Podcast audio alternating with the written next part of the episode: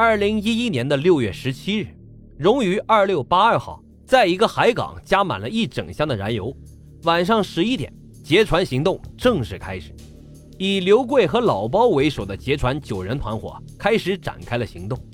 首先呀，刘贵指使黄波和王鹏控制了船上的通讯设备、定位系统，然后安排江龙、丁宁把守通往舵楼的楼梯口。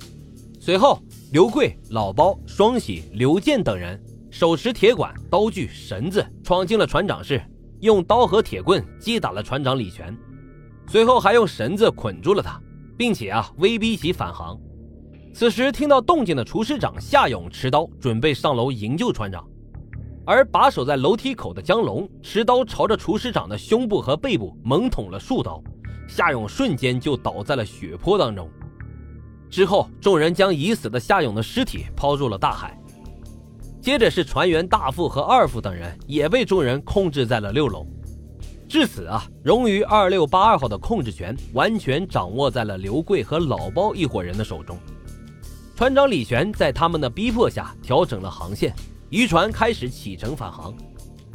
接下来的时间，刘贵和老包等人对渔船实施了严格的管控措施，他们没收了船上全部杀鱿鱼用的刀。将救生衣和救生筏用铁丝绑在了一起，防止有人弃船逃跑，并且啊，还安排了人员昼夜把守，九个人持刀或者是铁棍轮流把守，四个人一个班他们看住全部的船员，防止他们和船长联系，再次夺回渔船的控制权。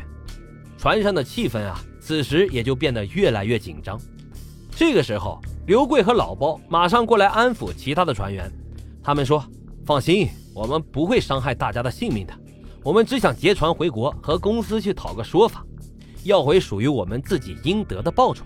就这样，船上的气氛相对来说得到了缓解。毕竟这几个月来啊，大家并没有什么仇恨，相处的呢还算融洽。然而，在渔船返航行驶将近一个月的过程中，刘贵和老伯他们发现轮船的油耗突然骤增，比平时的油耗增加了好几倍。并且啊，辅机还有好几个没有运转呢，而文氏两兄弟和其他的一些船员还经常说着悄悄话。刘贵他们就怀疑呀，刘氏两兄弟和王波等人故意破坏船上的设备，企图摆脱他们的控制。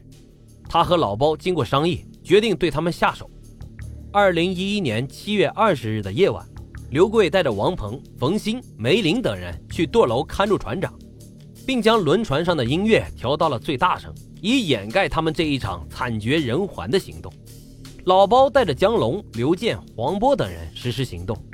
首先啊，黄波将文斗从机舱四人间宿舍叫出来，并把他骗到了舵楼驾驶室。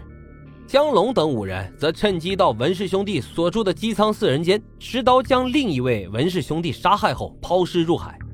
当文斗从舵楼返回时，江龙等四人持刀向其身上乱捅。之后啊，将尸体同样也丢入了大海。接下来，他们又将船员岳鹏、江树、刘刚、王波先后杀害，抛尸入海。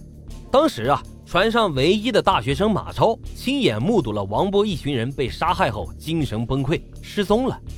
当刘贵发现马超失踪后，还带人把整个船找了三遍，都没有发现他的踪迹，大家就怀疑呀，可能是跳海自杀了。二零一一年七月二十一日凌晨，刘贵和老包决定，还要再除掉三个人，那就是吴志、陈军和傅军，因为他们跟文氏兄弟啊有着密切的关系，留着他们怕是夜长梦多。众人先把陈军骗到了甲板上，这时在船头等候的刘贵一把将陈军推入了海里，看陈军游了几下便没了踪影，就这样，陈军消失在了茫茫的大海中。没有任何生还的可能。然后傅军也被威逼挟持了过来，先是被捅了三四刀，紧接着背部和脖子也挨了几刀。最后啊，众人将傅军也丢进了海里。最后被杀害的是吴志，他同样被捅了几刀后，被迫跳进了大海。至此啊，包括开始遇害的厨师长，已有十名船员遇害。这样残忍的杀人事件过后，船长李全、船员崔勇。段志为求自保，主动要求加入凶手刘贵一伙，而其他无辜的船员经过此役之后，再次陷入了极度的恐惧当中。经过这一次的事件，刘贵等人此时明白，回去啊肯定是不行了。